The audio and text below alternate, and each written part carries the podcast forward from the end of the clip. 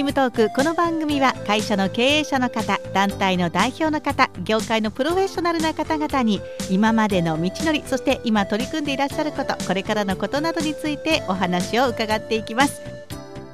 今日はですねもうワールドワイド世界を舞台に活躍中の方をお呼びしました。ブランディングデザイナーの高橋珠美さんです。よろしくお願いします。こんにちは。よろしくお願いいたします。えー、すごいご活躍でいらっしゃるわけなんですけれどもまずはですねこのブランディングデザイナー高橋さんのお仕事についてどういったお仕事されているのか教えていただいていいでしょうか？はい。私は例えば企業様。それから、まあ、大中の企業様ですね、はい、それから個人事業主様。それからですね例えばレストランチェーン店とかね、うん、そういった方々の例えばブランドのイメージ、まあ、昔で言いますとねコーポレートアイデンティティって言うんですけども、うん。例えばブランドマークそれから派生するような例えばお店でしたらメニューですとか、うん、インテリアのイメージですとか、例えば、えー、お名刺1枚から箸袋1枚からそれからそこで働いてらっしゃる従業員の方のユニフォームとかね、はい、そういったもののデザインを通してデザインする前にそのお店様がねどういう形で今後、うん、発展していきたいとかどういう形でもってあの夢を叶えていきたいとかね。例えば企業さんだったら売り上げを伸ばしていきたいとか新規事業を伸ばしていきたいとか。例えば個人の方であったらご自分のビジネスをどう発展させたいのかっていうのね。そんなことを分析コンサルしながらデザインを仕上げていくと。でかつその仕上げたデザインをどういう形で今たくさんねブログですとかホームページですとかフェイスブックですとか、まあ、カタログですとかどういった媒体に載せてコミュニケーションとして出していくか。そんな仕事をしてますね。それがちょうど34年ぐらいになるんですよね。34年。はい。ということはキャリアずっとブランディングのデザイナーとしてされてらっしゃると。うんうん、そうですね。あのその時々の肩書きの名前っていうんですかね、はい、言い方はまた全然違うんですけども、うん、今ブランディングっていうふうな言葉でやってるっつったらもうやっぱり56年、うん、なぜかって言ったら一般の方々にブランディングっていうネーミングがね、はい、すごくこう一般的に知られるようになりましたでしょ、はい、だから今ブランディングデザイナーっていう肩書きになってますけど、うん、それまではあの例えばそうですね試合クリエイターだとか、うん、プロデューサーだとか、ディレクターだとか、っていう形でもって仕事してますね、でも内容は本当に変わらないです本当に。そうですか、はい、でもある意味すごいですね。企業さんのコンセプトを形にしてデザインをし、はい、だから言い方を変えれば高橋さんがデザインされたものが街中に溢れていたり、いろんなところで目につくようなところにあるというお仕事をされているわけですよね。まあ、ますよね。ね。うん。1000今多分1400案件ぐらいあると思うんですよ。はい。だから思い出せないの。でたまに見た見方あれよく見たよなこれ私 なんか見たよなと思ってあそういえばやったんだデザインっていうね。で一番古いのが、はい、うん、もうお使いになってらっしゃらないんですけども、はい、ほっかほか弁当ってあるでしょ、はいはい、あれ全身のマークっていうのがおかまのマークだったんですはい、そうですね。あれは少しだけあのお手伝いさせていただきましたね。若い頃ですけどね。そうですか、えーえー、だからその当時の創業者社長がね確か田淵さんって方だったんですけども、うん、1号店を出される時にね、うんあれ草加の国道沿いに出された最初のお店が1号店だったんですけども、うん、その時に創業時に、まあ、資金がなくてね、うん、本当はレストラン出したかったはい、だけどレストランを出せれるほどの資金がなくて厨房だけつけた、ああいった形の、まあ、お店ができたけ出来上がったと、今は当たり前だけども、はい、1980年代の初めですから非常に珍しかったと、で、ね、その時に創業の社長がおっしゃったのがねできたらあのあったかいお料理をそのままお弁当として出したいと。うん、で当時はお弁当があったかいっていうのがタブーだったわけですよ。腐ったりするでしょ、はい、そうですね、だからお弁当ってのはいかに冷たく保存するか、うん、それをあったかいままで出したいっていう、でそこのコンセプトがすごく面白いなと思ったわけですよ、ただ案の定国道沿いを走ってるトラックのうんちゃんたちがこぞってあったかいお弁当買いに来たと、でそこが始まりの第一のスタートってお話を聞いたりしながらね、はいへえ面白いなと、うん、こうやってちょっとしたアイデアが、まあ、今になって思えばね、うん、こういう大きなチェーン店とか新しい業態を生むきっかけになったりとかするわけですよね。うんはい、そういう傍らで、まあ、いかにその方の思いを形にしていくのかっていうのをやってきたんですね。うん、まあいろんな、まあ、サクセスストーリーって言ったらいいんでしょうかね。聞かせていただきながら、うん、そういう創業者の思いそれから成功してきた方々の、えー、何でしょう？理念とかね、うん、そういうものを聞きながら聞きながら逆に少し整理もさせていただきながら、で仕事してきたっていうのが一言で言えば何でしょう？34年も経っちゃったわみたいなね そんな感じなんですよ。そうなんです。でも、そういう経営者の方とか、いろんな方の思いを聞いて、それを実際には形にしなきゃいけない。それがお仕事ですよね。それをするにあたって、重要なこととかポイントと思っていらっしゃることっていうのはどういったことがありますか？あのですね、その方の例えば、え思いがあるじゃないですか。はい。ビジュアルにする時にね、はい、いかにその方がビジュアルにすることに対しての価値を持たれてるかなんですよ。うん、それ何かって言いましたよね、はい、例えばあるすごいエピソードがあるんですけど、はい、聞いてたらごめんなさいね社長。お名前出しませんからね。そうですね。都内関東近辺のチェーン店で123店舗だったかな、はい、15店舗ぐらいだったかな。やられてるチェーン店の社長がいらっしゃるんですよね、うん、そしたら新しいそのお店じゃなくて、うん、違う業態のお店を作りたいと、うん、まああるお名前の特定の名前がつくねなんとかおばさんのパスタ小屋みたいなね、うん、そういう名前をつけつけたお店を作りたいって言ったんですよ。でその方がその名前をにしたのに対して私が「社長この名前をした理由って何ですか?」ってお聞きしたの。はい、そしたらね「いや特に理由はないんだよ」っていうわけすごく具体的な名前だったのよ。はい、はい、えないんですか?」っつったら、うん、そしたら「いやないよ」っつうの。いやうちのコックがそんな名前をつけて、うんメニューかなんかに載っけてたからこれいいなと思って、うん、その名前の店を新しい業態でチェーン展開したいんだとかっておっしゃったの、うん、私ねその時にねいやこの人何にも考えてないじゃんみたいな。わかります、はい、この名前にすることで何も考えてないのねっていうふうに思ったんですよ、はい、一瞬ねお仕事断ろうかと。だって私は絵を描くだけの人じゃないから、うんうんうん、絵描いただけでね、まあちょっと金額言うの嫌なんだけど、うん、うん、その当時でしたらそうですね。絵描いてブランドマークでですよっつったら、まあ、多分20万ぐらいだったんです、はい、そんなお仕事嫌だなって、うん、で持ち帰らせていただいて、うん、まあその当時お付き合いしてた外注のデザイナーとちょっと話してね、このなんとかおばさんのパスタ小屋っていうののちょっとストーリーを作ろうよと。ストーリーを作る、はい、ストーリーっていうのはそのバックグラウンドのストーリーを作ろうよって言ったんですよ、はい。で手法としては絵本にしたいって言ったの例えばねこのなんとかおばさんのパスタがやってたら明らかにイタリアだろって、はい、で多分イタリアのど田舎だと思うよと、うんうんうん、多分なんとかのママミヤのママみたいなね、うん、そんな感じでしょうって。だとしたら、えー、その人の家族構成とか、はい、例えばお得意の料理とか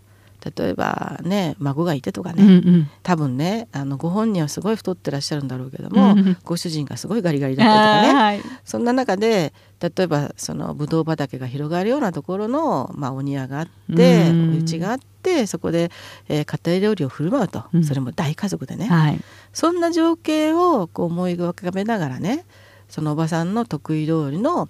えパスタは何で、うん、例えばじゃあ作るサングリアはこんなで、うん、こんな料理が日常的にあるのよという絵本を作ろうよって言ったの。うん、でそれね確か20ページぐらい作ってもらったんですよ。すごいですね。うんうん、でその時にデザイナーさんが描い。た、例えばおばさんがフライパン持ってね、はい、料理してる絵とか、はい、例えばパスタをねこう振り分けてる時のポーズとかね、はい、そういうポーズをそのデザイナーとしては描いていくわけですよ、うんうん、イメージ通り、はい、それが逆にあのデザイナーにとっては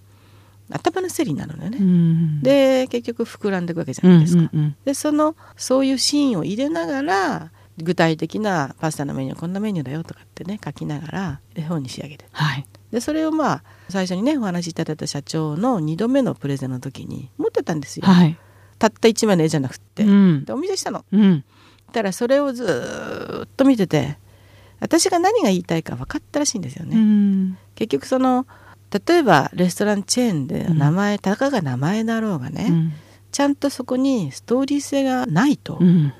決してそれはね見る人にとっては訴えませんよと。はい、でかつそこにストーリー性があるからこそ、お客様はそこに親しみを持ってかつごひいきにしていただける、かつそれがお店の雰囲気であったりとかメニューの雰囲気であったりとか、そういったものに使えますよ、じゃあ言いたいことをお分かりいただいたんですよね。で結果その女社長がこれこのまんま全部使えるよねと、えお食事をしてるシーンだとかおばさんがね料理をしてるシーンとか、例えばそこに入ってるメニューとか、うん、そういったものを全部メニューであろうが店内内装のインテリアであろうがそういうものに全部使えるよねっていう話をいただいて、はい、でまあ気に入っていただいて、うん、220万のお仕事が250万にちっちゃな声で言います。すごいですね、えー、結局ねそこなんですよね。必ず長生きしていく企業って言ったらいいんですかね、うん、何かしらのストーリー性があるわけですよ、ブランドっていうのは。でかつそこに創業者の思いであったりとか、うん、創業時の苦労話であったりもするのね、うん、だけどもそこに創業者のストーリー、うん、それもそのとんでもないストーリーがあったりするわけですよ。一度ねリカチン人形の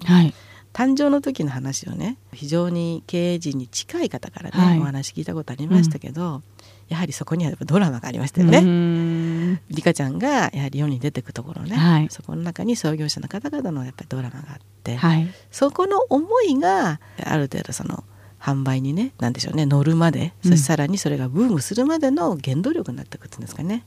そういうのはすごく経験させていただきましたね。そうですか。はい、やっぱり本当何をするにしてもそこの思い、ストーリーっていうところが、じゃ重要だっていうのは大事なんですよね。だからまあ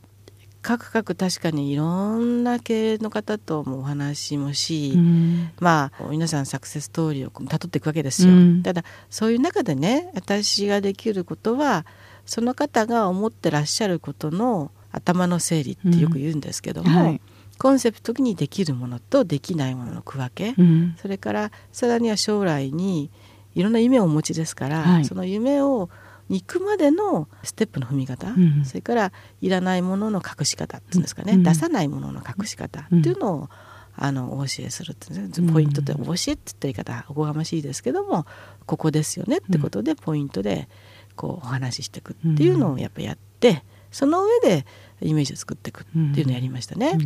えー、で基本的にはそこを私の方でやらせていただいてそのやっったことによってその企業様もしくは個人事業主様が、はい、さらにまあ売り上げないな、うん、ブームなりしなければ、うん、また私のところに仕事が来ないんですよね。うんうんうん、そこはやはりかなり注意してって言ったらいいんですかね、ポイントとして重視して結構力入れてやらせていただきましたよね。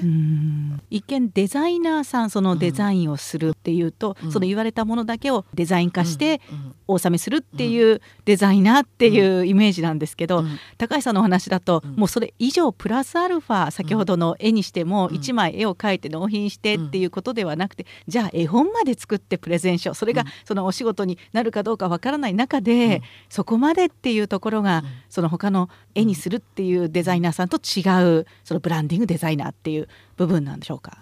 簡単に言えばそうかもしれないですね。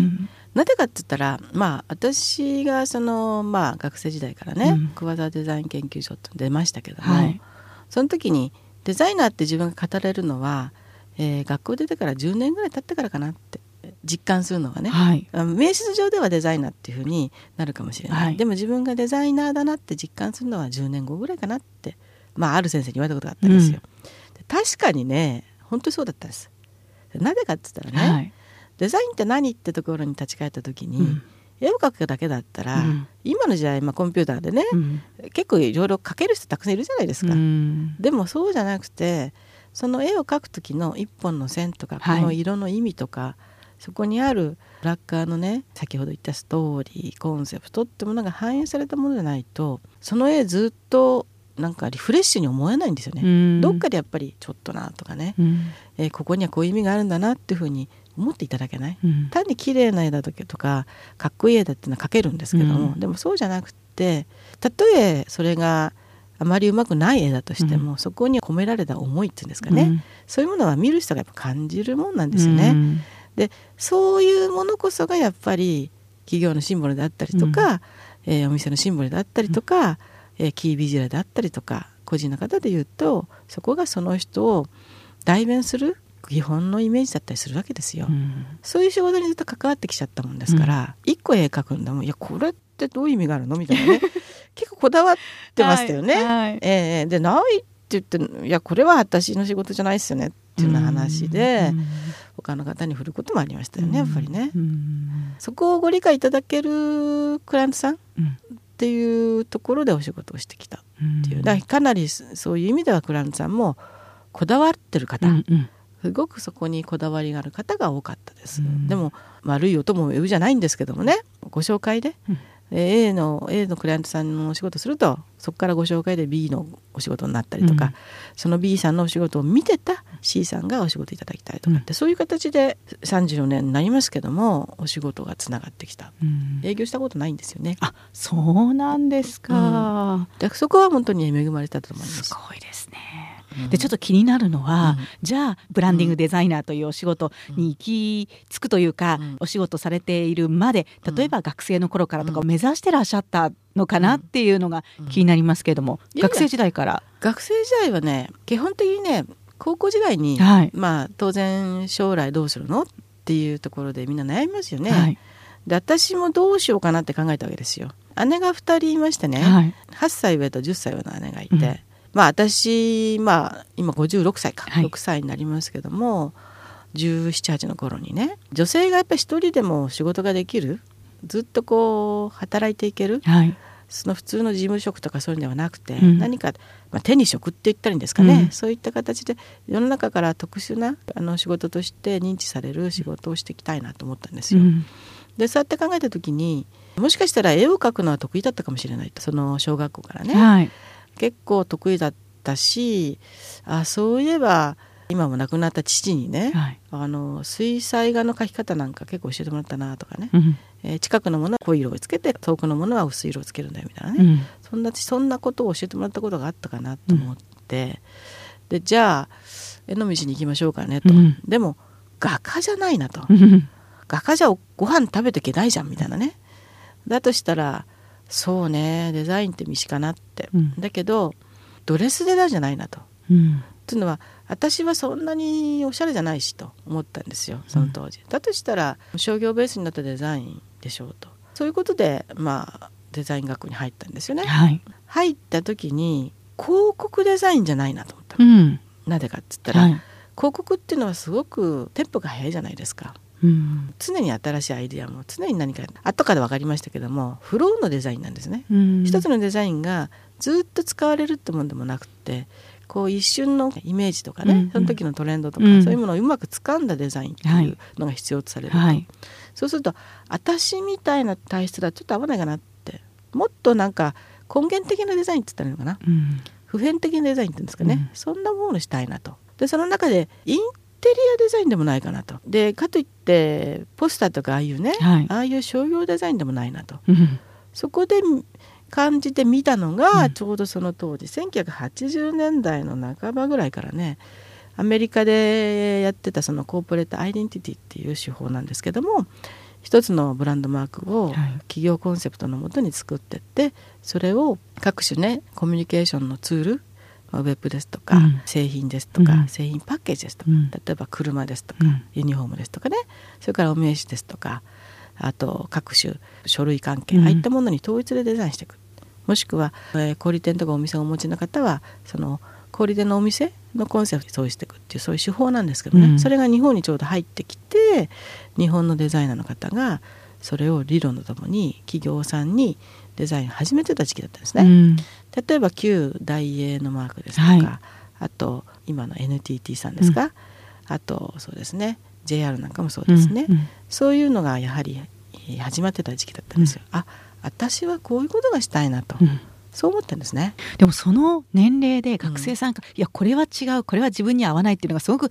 分析がしっかりとされていらっしゃったっていうのはすごいことですよね。さあどうなんでしょうね。ただねそんなにはねある意味、うん、豊かなお家でもなかったですから、うん、それこそ早々に独立しなくちゃいけないと、うん、親元からね、はい、そうなった時に、うん、普通の OL さんだと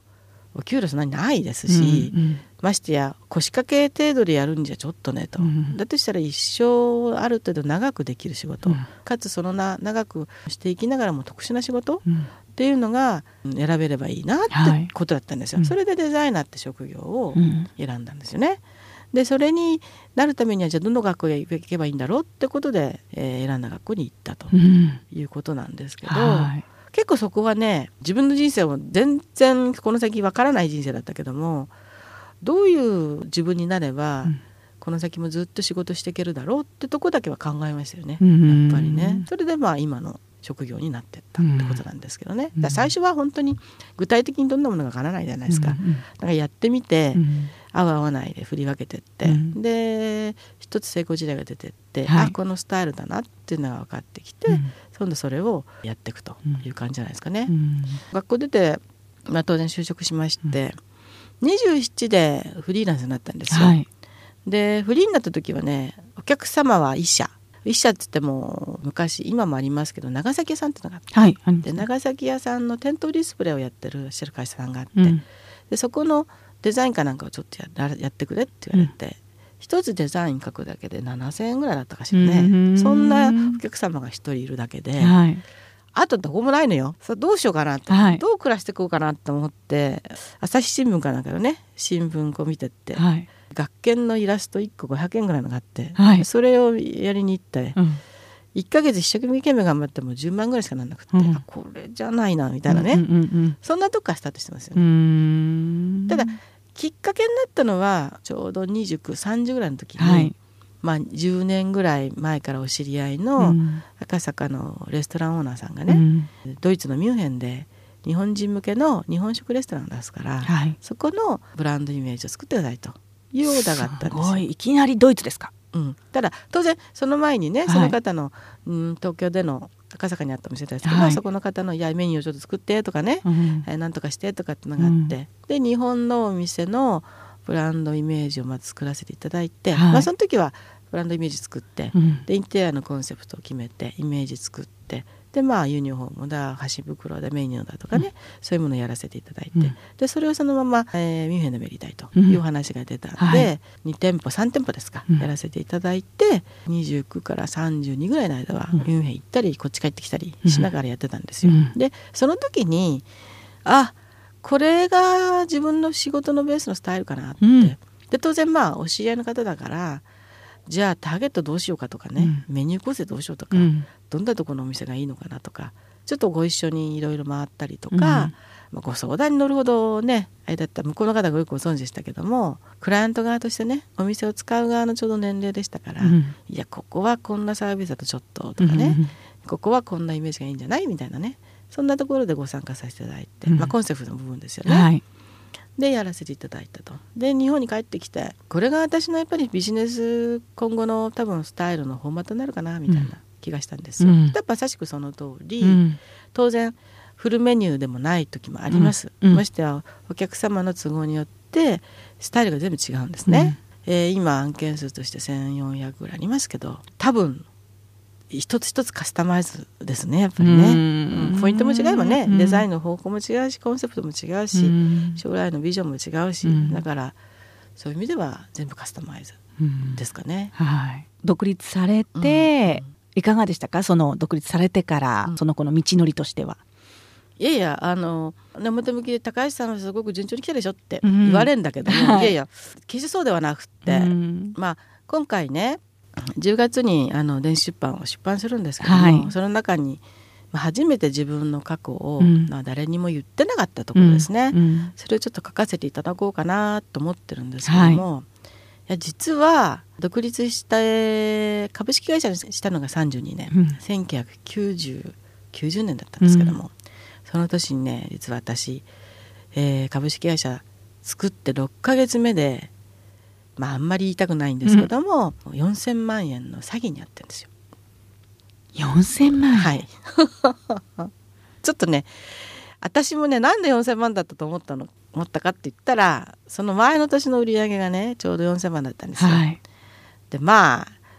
ちょっとなんだろうな鼻が高くなってたんでしょうね。でそこの隙を突かれて、うん、まあ、詐欺って言い方だとちょっと乱暴な言葉なんですけども、うん、基本的には資金回収ができなかったってことなんですけどね、うん、とある店舗に関わって、でちょっとその店舗のオーナーさんがある事件に巻き込まれてしまって、もう当然お支払いしていただけなかった状態があって、うん、それ結果それを私が肩代わりしなきゃならなかったっていうことがあって、うん、ちょっとね自分でもまだ若かったですから、その時の対処の仕方が分かんなかったんですね。だからえー、一生懸命肩代わりする方向しか物事考えなかった、その他人様もしくは私が、えー、ご紹介した業者様とかね、そういった方にご迷惑かけちゃいけないの一心で、本当にないものをかき集めて払っちゃってしまった、それがずっとその自分にとっての債務になっちゃったんですけども、はい、あの当時ちょうど独身でしたしね、はい、あの相談する方もいないしだから一時ねひどい時は毎日自分が鏡を自分で見てで自分で自分を励ますようなね日々がありましたよね。ただ仕事するしかないわけですよ、はい、こうなると。で結局じゃあ仕事して稼いででまあ徐々に自分の経営をね慣らしていくしかないなと。その時にちょっと一人でも無理だなと、うん、経営的なことも分かってでお金っていうねアイテムに対してまあ知ってる方とかね、うん、いうことで誰かパートナーをって見渡したらちょうどとあるところで知り合ったちょっと年下のね、うん、金融関係にいらした男性がいたんですよ。うん、でそこはまあ独身の方で、はい、でまあその方にお願いして、うん、まあ、お嫁にももらっていただきまして。で、まあ、うちの会社にね、はい、入っていただいて、はい、金融関係財務関係それからまあ後々その PC 化の波が来た時のコンピューターのセットアップですとか、とにかく私が弱いところを全部お願いするようなパートナーになっていただきましてね、うんはい、まあ、20年ぐらいパートナーシップを組ませていただきましたけどね、うん、まあ、その方がいたから本当に乗り切れたと思いますけどね、うん、まあ、私は本当にただひたすらお仕事をいただき、その仕事をまあ全力でやっていくという、まあ、20年だったかなと思うんですよね。まあ、決してそういう話を表に出す気にもなかったですし、うん、そんなこと言ってもしょうがないし、うん、でお客様に相談したところででお客様なんて困ってしまいますからね、うん、そんなこと言えないし、はい、ということで表には出さなかったですけど、まあ、決して順取り来たわけでもなく、まああのいいお勉強させていただいたかもしれないですね。じゃ大変な時期もあってそれを仕事をすることで結構乗り越えてらっしゃったという感じですかね。そうですね。まあちょうどだから1990年から92年私がその時に出産もしてますからね。はい、すごいですね。結構激動な何年間から来たかな、それがスタートなんで、うんはい、当たり前のようにそういう生活ずっとしてきましたね。そしてそのまま会社が大きくなるのかと思いきや、今は個人でお仕事をされているという立場になりました、うんはい。はい、肩書きとしてはですね海外ノマドワーカーと いうふうにもご自身のあの紹介をされていらっしゃいますけれども、ええ、結局ね、うん、まあ、そういうスタートでの会社経営だったわけですよ、はい、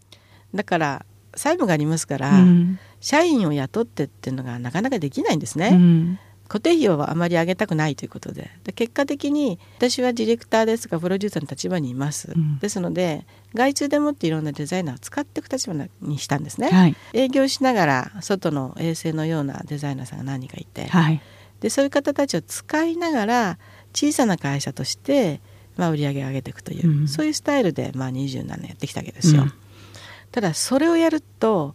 お客様のコミュニケーションから外注先デザイナーのコミュニケーション、うん、全部私のところでハンドルしなきゃならないですね。はい、そうしますとね一番大きい時で35件ぐらいの案件を抱えてますと一時に30時に30、うん、一番多い時ですね、はい、そうしますとね朝の8時から夜中通して徹夜でもってそういう方たちのコミュニケーションのやり取り、はい、その当時ですから電話かファックスなんです。メールがない時代ですから。まあ一部インターネットのメールが出てきたかな、はい、そのやり取りをやるだけで徹夜になっちゃうんですね。まあ私が一晩徹夜すると売り上げがちょっと上がるっていうそんなような時代だったのを、うん、ずっとやり続けて、うん、32ぐらいから45ぐらいまでね、うん、13年間やった時にさすがにねくたびれだったんですよ私。うんうんうん。で結局その一つの歯車で仕事していくじゃないですか。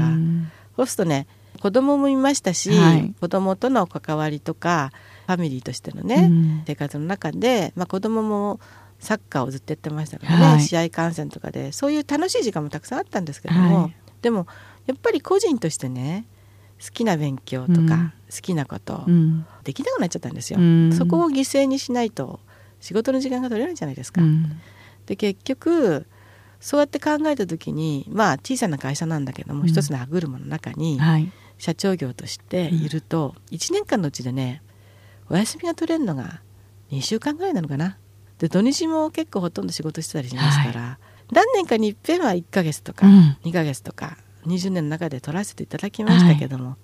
い、やはり自分の好きな場所に行って、うんゆっくりするとか、うん、勉強するとかできないんですよ。うん、いやこれは、この歯車の中にいちゃできないと思ったの。でじゃあこの歯車からどうやって抜ければいいんだろうというのをねやっぱり考えました。はい、で7年でね結局52までの間の7年間、はい、いろんな仕事の、まあ、クライアントを変えたり、うん、それから版権収入が出るようなものにスイッチしたり、うん、それから、まあ、基本的にはそこのサイクルを辞める方向に持ってって整理をして一、うん、回ね実は会社を畳んだんです。そうですか、うん、畳まないとやっぱり終わんないじゃない、うん、で一回個人になってみようと。会社をね作りたいって思う方は多いですけど、うん。うん、いざその畳むっていうのはすごい勇気、いりますよね。力も使うし、はい。えー、よくほらあの結婚の時よりも離婚の時のがものすごいパワーがいるよってでしょ、はい、あれ3倍のパワーがいるでしょ、はい。はい、あれもあれも一緒のことなんで、ん。で一回ちょっとこうになってみようと、うん、大好きだった仕事だったし自分のスタイルを確立してた仕事だったんですけど、うん、ちょっとやっぱりツーマッチだったから、うん、これでいいのかっていうのも疑問も起こるじゃないですか。はい、でちょっと畳んで、まあ、個人に戻ってみようかしらって、個人に戻ってみて、まあ、それでも今までのお客様の中で、まあ、高橋さんやってよっていう方もいらっしゃいますよね。でそんな仕事をじゃあややるかなと思いながらまあ、その時にね元の主人と会計士の方が、まあ、会社が一つあった方がいいでしょうと。と、うん、いうことで今の会社を一つプレゼントしていただきまして、うん、格としては法人格、うん、でも基本的には一人で全て仕事をこなしていくっていうスタイルにしようと。はいいうことで今のスタイルになったんですね。うん、ただ当選最初はねどうしようかなと、えー、今まで企業相手だったでしょ、うん、で個人のお客様はどこにいるんだろうと、うん、でとりあえずじゃあ SNS でもやってみようかと、いうことで2012年の2月にね、はい、Facebook 始めたんですよ。はい、3か月ぐらいずっと Facebook のウォールを見てたの。はい、そしたらうんなんか普通の日のね、はい、水曜日の日のランチタイムに、こうやってランチしに行く女の人ってどんな人なんだろうと。興味湧くじゃないですか。はいはい、企業の相手の仕事をしてたらさ普段の日のランチにこんなとこまで3時間も図鑑なんか使えないよって思ったんで、はい、いやどういう方がいらっしゃるんだろうと、うん、不思議に思ったんですよ。はい、どうもそのねフェイスブックのフォローを見てると男性よりも女性の方が元気、うんうん前向きだし、はい、なんかめげてないし、はい、なんか一生懸命なんかいろいろやりたがってるしね。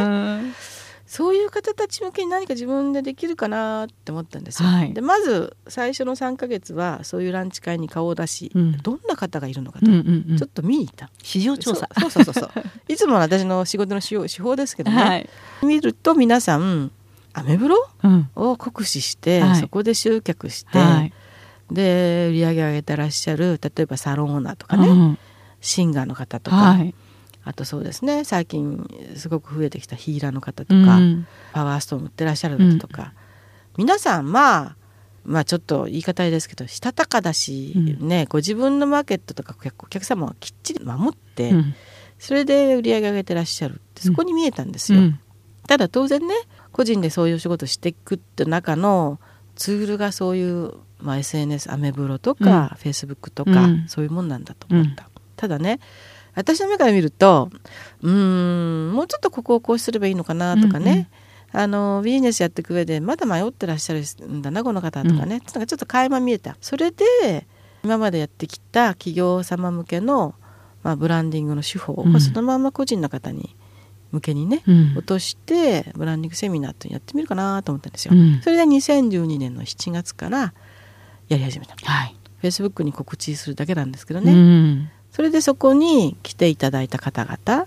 ていうのが、まあ、今のお客様のベースになってますよね、うん、放送日の前ですけども、うん、20日の日に第16回目のブランディングセミナーってやるんですけどもね、うん、今年は海外にほとんど行ってるもんですから、まだ3回目なんですけど、去年はちょうどほぼ毎月やってましたけどね。で皆さんそうやっていらっしゃる時に、うん、まあ、企業これからしたい方とかね、はい、えー、企業したくはいいんだけども、うん、これからどうやって自分のサービスを差別化して売ってきゃいいのかとかね、うん、あと SNS で目立つにはどうしたらいいんだとかね、うん、そういう方がいらっしゃいますから、まあ、そういう方々に最初のねご自分のビジネスの整理整頓、まあ、ビジネス前のご自身の資質の整理整頓の仕方とそれからそれを整理した後にご自分のイメージの作り方、それからまあ、例えば最近でしたらプロフィールとかね、うん、プロフィール写真だとかヘッダー写真とかああいう写真とかの作り方とか、うん、あともしブランドマークとかねお作りになりたかったらブランドマークのを作んなきゃいけないとかっていうね、うん、そこの作り方。つうのは実際のデザインの作り方でもないんですよ、あのどういう考え方を持って作ればいいかってことと、それからそれを使ったコミュニケーションですよね、コミュニケーションデザインって言い方するんですけども、フェイスブックからブログ今で言うと YouTube とかね、うん、動画とかありますよね、うん、昔で言うとカタログですとかね、うん、パンフレットとか例えばお名刺とかね、そういったものに同じコンセプトと同じイメージとアイコンでどうやって発信すればいいのか、そんなようなことをセミナーでやってるんですよ。ただまあブランディングってこう非常に巷でこうははね,、ね言われてるのはここ多分どうなんだろう45年？でまあ当然そのそういう個人ユーザー向けの方の方にブランディングセミナーってやられてる方もね、うん、いらっしゃいますから、はい、それはその中でね、うん、まあ、私は私の何でしょう今までやってきた経験の中でちょっとお教えしてるんですけども、うん、どうしてもねボールを見ながらちょっと疑問に思ってたのが、うん、ご自分の頭の整理をするだけ、うん、でもだけがブランディングでもないし、コミュニケーションの例えばインターネットの使い方とか、あの各種媒体、まあ、例えば YouTube とかとか、動画の配信の仕方とか、うん、そういうことだけでブランディングでもないんで、そこはちょっと違いますよと、うん、まあ、いつも言ってるのが3つあって、えー、最初の個人の頭の整理の仕方、うん、それから真ん中のご自分のイメージとアイコンの作り方、でそこには必ず個人の方のメッセージとか、ビジョンとかありますよと、でそれをそのどうやって発信していくのかと、ここの最初から最後までをやるのがブランディングと、ING がつきますからブランディング、うん、ここまではブランディングですよっていう方をするんですね。そんなことからブランディングの定義って何？ってところからセミナーをやるんですよ。だからいろいろ皆さん言葉で使ってるけど正確な定義はここにありますということから始まるんですね。いやまあ結構地味な、地味なセミナーですよだから。そうなんですか。でもすごいなんかお話伺ってるとね、もっともっと先を聞きたいっていう感じになっていく感じがよくわかりますね。今ね。ちょっとねそこをずっとやってて。去年の秋に、はい、秋でちょうど100名を超えた時に、はい、ご様がね、はい、なんかそこだけやっててそこから先のねじゃあご自身のビジネスをどう伸ばしていくかとか、うん、到達地点をどこまでにしようかっていうのをお教えしてなかったなっていうのがあったんで、うん。うん、今までの基礎編にプラス実践編っていうのをつけて目標達成の仕方っていうののところをもう一つセミナーとして作ったんですよ、うんうん、だから前にその前半しか受けてない方基礎編しか受けてない方は実践編だけ来るとかね、はい、いうこともありますし、うん、逆に言えば基礎編だけって方もいらっしゃるし、うん、基礎を受けてじゃあ実践編で実際に自分のビジネスを地に足つけてね目標地点までまあ私の目標地点っていうのはどうしても売り上げとか、うん、実際にビジネスとして、えー、稼働するっていうのが目的ですから、はい、決してその例えば SNS で有名になってねだけってわけではなくて、うんうん、その裏のきっちりとした売り上げが立つという、うん、ビジネスとしてやっていけるというところがやっぱり見てるとこなんで、うん、そうなるまでにじゃあどういうステップを踏めばいいかというところをやっぱりちょっとお教えしてるんですね、うん、まあ、やり方をお教えしてるってことですかね、はい、その中でやり方をお教えしてで自分じゃできないわとかね、高橋さんここだけやってくださいみたいなところが、えー、ある場合は私の方のホームページの方にいくつかのデザインパッケージですとか、コンサルのパッケージですとか、うん、ブランディングのところだけのパッケージですとかありますので、うん、そこをお買い上げいただいて、うん、パーソナルにやってますけどね。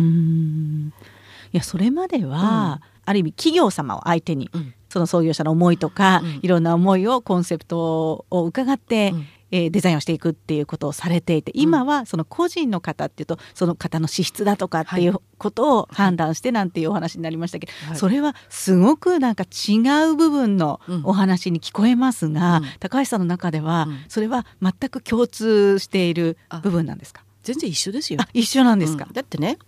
結局企業っていうのは創業者がいて、はい、でそこにまあ経営陣がいて一つの思いが固まったものが形になってるじゃないですか。はいでそれっていうのは一人の人間がいてその方が持ってきた経歴とか職歴ですとか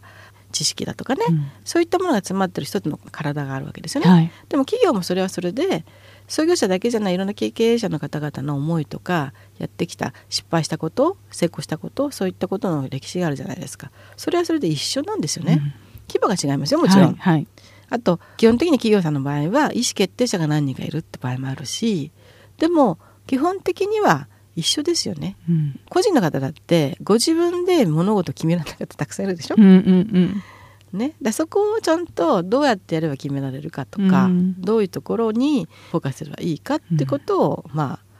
一種、まあ、コンサルって言ったらいいんですかね、うん、コンサルしてご提案したりとかしてますね。手法はね全然一緒。あそうですか、でもその目標達成のためにこういうふうな道筋は歩んでったらいいですよっていう、その手法まで教えてくださるっていうのは、すごいことですよね。うん、ただここはね、はい、私がやはりあの32でね、はい、起業した時に半年のところでまあこけましたよね。その時に必死で掴んだデータだったんですね、うんうん、結局ほら4000万の赤字ってことはすごい売り上げ上げていかなきゃいけないわけですよ、うんうん、そうするとじゃあどうやって効率的に上げていくかっていうのを、やはりその当時にねアメリカのコンサルタント会社のコンサルタントから教えてもらったんですよね、うん、そのステップのプランの仕方っていうのを、でそれをずっと常にやり続けてきたと、でそれをそのまま、まあ、自分のやり方っていうのが多少入ってますけども、うん、皆さんにちょっと教えてるんですよ、うん、まあ、簡単なステップなんですけどね、うん、よくあのほらこういうふうな暮らしになりたいとか、はい、こういうふうになりたい人は例えばものすごい豪華な写真をね机の上に貼っとけとかさ、はい、身近なの車が欲しかったら車の,、まあ、あのミニチュアを自分のミニチュアに置いとけって言うじゃないですか、はいすね、だからまあ皆さんねよくご存知思考は現実化するとかさ、うん、おっしゃってて、うん、まさしく現実化するんですよ、はい、ただそこにやり方のルートがないと、うんすっごい回り道したりとか、うん、やんなくても行くとこまで行っちゃったりとかね、うん、なんか達成したはいいけども自分が思ってた100%が達成できないとかっていうことがあるじゃないですか、うん、その無駄を省くプランなんですけども、そこっていうのは何って言ったらいかに日々の行動が自分のその目標値の目標のね行くまでのアクションに軸に沿ってるかなんです、うんうんうん、無駄なこといっぱいしてる人いるじゃないですか、うんうん、自分では無駄だと思ってないのねでも結果的にはそれって今のあなたの目標のアクションには沿ってないよね。ってことってあるんですね。うん。はい、そこをだからまあ個人のコンサルの時にはちょっとお話ししながらしていくわけですよ。うん、一つ一つ。アクションプランに最後なっていくんですけども、うん、えー、ビジョンがあってそれを具体的に落としていく時にはアクションプランまで落として、うん、それで、えー、オーダーを出していくっていう、うん、そんな感じのやり方ですね。うん、そうなんですね、はい、だから本当に、えー、何か悩んでる時、いろんなことを相談すると、いろんな発想のもとに、その道筋を教えてくださるのかなという印象がありますけれども。かもしれないですね。はい、あのよく引き出しがそんなによくあるねって言われるけど、はい、基本的には整理整頓ですよね。だけどやり方の手段はやはり、うんまあ、その業界に詳しくなかったとしても、はい、判断の基準はそんな変わらないじゃないですか、うん、人の判断はね、うん、で。そこを基軸にして最終的にはお答えはご自分で出していただくんですけども、うん、考え方の道筋を立てさせていただくことになりますかね。あのだから人それぞれですよね、うん、例えば去年ちょうど10月から今年の6月までの間に、はいハワイのまあ実業家の方がいらして、うん、まあ、アメリカの化粧品をね、えー、インターネットだけでブログの広告、まあ、ブログで書くだけでだから本当に広告費ゼロで、うん、初年度3,000万円上げた売り上げ上げた女性の方がいらしたんですよ。はい、でその方が最初にそのぐらいの売り上げ上げると今度は自分のブランドを作りたくなるわけですね。うん前の3,000万上げたのは自分じゃない人のブランドだったわけですよ。でそれをオリジナルのブランドにしたい、うん、でそれを作りたいと、うん、で強いては世界ブランドにしたいとい。う目標を持った方がいらして、はい、でその方からご縁があって高橋さんブランディングしてくださいっていうふうに言われたんですよ。はい、でその時に、まあ、彼女にお話お話ししたのはねご自分が売りたいブランドのそのライバルって誰ですかって聞いたの、うん。はい、そしたら明確な答えが返ってきたんですよ。それであじゃあやりましょうってことで、うん、そこまで分かってらっしゃるのやりましょうってことで始めたんですけども、はい、結局ねその方と7ヶ月の間に毎週毎週スカイプで会議をして、うん、で毎週毎週アクションプランのまあ、20個ぐらいのね、うん。アクションプランをオーダーしてはい。で最終的にはそのブランドのあの立ち上げイメージからパッケージから全て立ち上げまで7ヶ月で終わった。普普通ね多分1年で終わんない普普通はね、はい。7ヶ月でそこまで行ったんですけども、まあ、結局最初にやったオーダーっていうのが、まあ、ハワイ発の、えーオーガニックコスメなんですけども、はい。当然ハワイ発の、うん、化粧品っていっぱいあるじゃないですか、うんうんうん。だからご自分が意識してるライバルだけではない、うん。他の化粧品会社とかコスメティックの調査からしてもらった。はい。でもこれは本当にまあエリアで言うとマーケティングっていうエリアからなんですけども、うん。まず自分がやろうとしてる世界、えー自分がやろうとしてるマーケットがどんな人がいて、うん。どんななんでしょうね売り方をしてて、うん。どんな製品があって、はい。どんなところが受けててっていうのを全部調べてくださいと、うん。そこから入ってったんですよ。うん。でそれはもうビジネスしていく上でのはい。私は基本だと思ってるのね、はい。だからあのいろんなクライアントさんがいても、うん。そのクライアントさんがねいらっしゃる世界の、まあ、環境とか勝負なさってる環境とか、似たようなお客様っていうのをまず調査しからから始めますよね、うん。どんな風な売り方してるかとか、そこから入るんですよ。うん。だからうん何でしょう。外から見てて、まあアウトポイントも分かりますよね、うん。でそこをあの補って差し上げるっていう感じですかね。うんなるほどね、うん。いや本当にクライアントさんの幅というか、うん。今ハワイっていう話もありましたけど、本当にいろんなところのつながり本当ワールドワイド冒頭にご案内しましたけれどもワールドワイドでお仕事されてるなといやこれはね本当にご縁で、うん。まあ結局そこのお仕事を見てた例えば台湾のね、うん。お客様からお仕事いただいたりとか今はアメリカのねえーロサンゼルスの、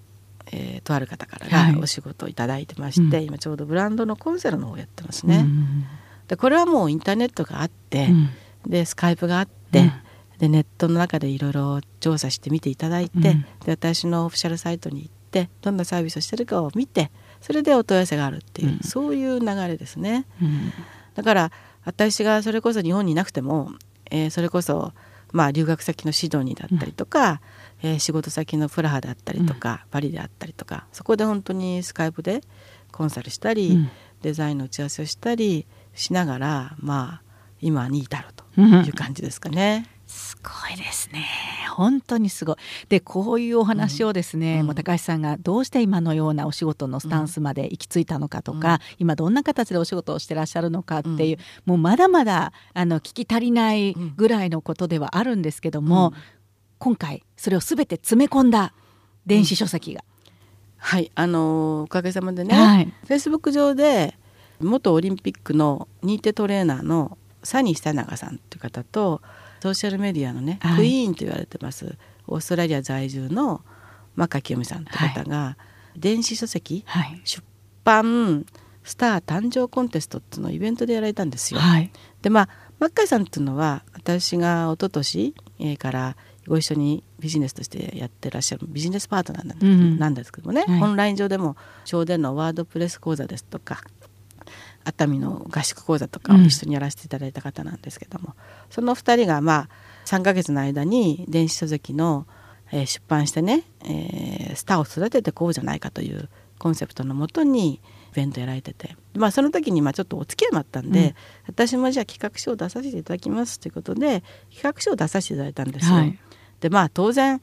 本なんか書いたことないですからね、あの想像上のことでも書けないし、うん。かといって今セミナーでやってるブランディングのことうのん。テクニックを書くのもなんかちょっとうねん。嫌、だなと。うん。ということでまあ自分が、まあ、今まで仕事をしてきた環境とかまあいろんな出来事、うん。それからその時にどう判断したかと、うん。それから自分が今やりたかったねずっとやりたかった今の海外ノマド生活ですか、そういうふうになるまでのね、うん。過程ですとか、うん。その時に私が皆さんにずっと言ってるねうん。自分のブランドイメージっていうのは実は自分で作っていけるんですね、うん。そのやり方さえ知ってれば、はい。そのやり方を私がどう使っていったのか、うん。そんなことを書いた一冊にしようと思ってるんですよ。うん。でまあそんなふうなことを書いて企画書に出させていただいて、はい。でまあ企画目的とかねあのいろんな趣旨とか書いていくんですけど実は企画書の書いた時に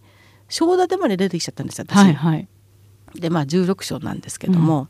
ちょっと集中して書かせていただいて、うん。出させていただいたらまあ、おかげさまでね、うん、運よくそのグランプリをいただいて、はい、すごい。で結果じゃあ逆に言えばグランプリいただいちゃったもんですから、えー、本を出さざるを得なくなっちゃったという 書かざるを得なくなっちゃったという状況でして、はい、でまあじゃあそのお二人もね含めて応援もしていただけるということなので、うん、じゃあせっかくねせっかくのチャンスでございますからじゃあ出させていただきますということで10月の18日が、えー、Kindle での発売日なんですね。アマゾンか。アマゾン Kindle ですよね。はい、で、まあ、10月の8日にえー、まあ本当に近々の方を集めまして出版記念の、まあ、パーティーをちょっとやらせていただいて少人数のね、はい、パーティーやらせていただいて18日に発売というそこでは決まってるんですけどね、うん、まだ執筆中です。すごい。まあねあのまあ未経験のことなんで、うん、まあ読みに値するものになるかどうかはそんな全然わからないんです、うん、でもまあチャレンジなんで、うん、まあ拙かったとしても少し許していただきながら、うん、まあ、書いてみようかなと思った次第なんですよね、ただ皆さんに伝えたいことは自分がやっぱりやりたいと思う、うん。ことはね、やはりやり方さえ知ってれば、まあ手に入れることができますと。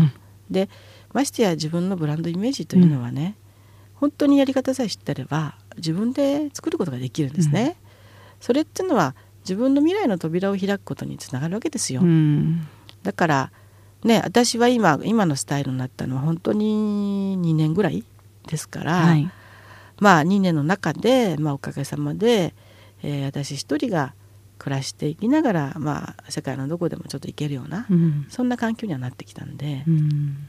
あの企業に勤めていなくても自分一人個人で稼いでいける時代っていうなったことをお伝えしたいなと。はい。そうなんですね、はい、すごいですね。ぜひこの電子書籍高橋さんの今までの歩みが全部今お話ししきれなかったことも詰まっているということですから ぜひですね皆さんのなりたい自分になるためのい。ろんなね、はい、えー、術もこの本からゲットしていただいてそうですね、はい、あのちょっと、まあ、最後の最終章で、はい、自分の適性を整理するためのワークシートみたいにちょっと載けてあります、うんうん、はい、楽しみですね。ありがとうございます。はい。ということで今日はですね本当にいろいろなお話を伺いました。ぜひね皆さんもいろんな刺激を受けたんじゃないかなと思いますのでこのね電子書籍も楽しみにしていただきたいと思います。タイトルがはい。海外のマドワーカー300日実践中なんですね、はい、で実はねキャッチコピーをすごい今悩んでる最初なんで、はい、はい、適切なキャッチコピーをつくつけてでこのタイトルで販売させていただこうかと思っております。はい、でまあブランディングデザイナー高橋珠美っていう名前を覚えておいていただいてお手に取っていただければ電子書籍ってねその高いもんじゃないですから、はい、お手を取っていただければありがたいなと。でまああのフェイスブックではしご編の高橋なんですけどね、うん、高橋珠美っていうので検索していただければブルーの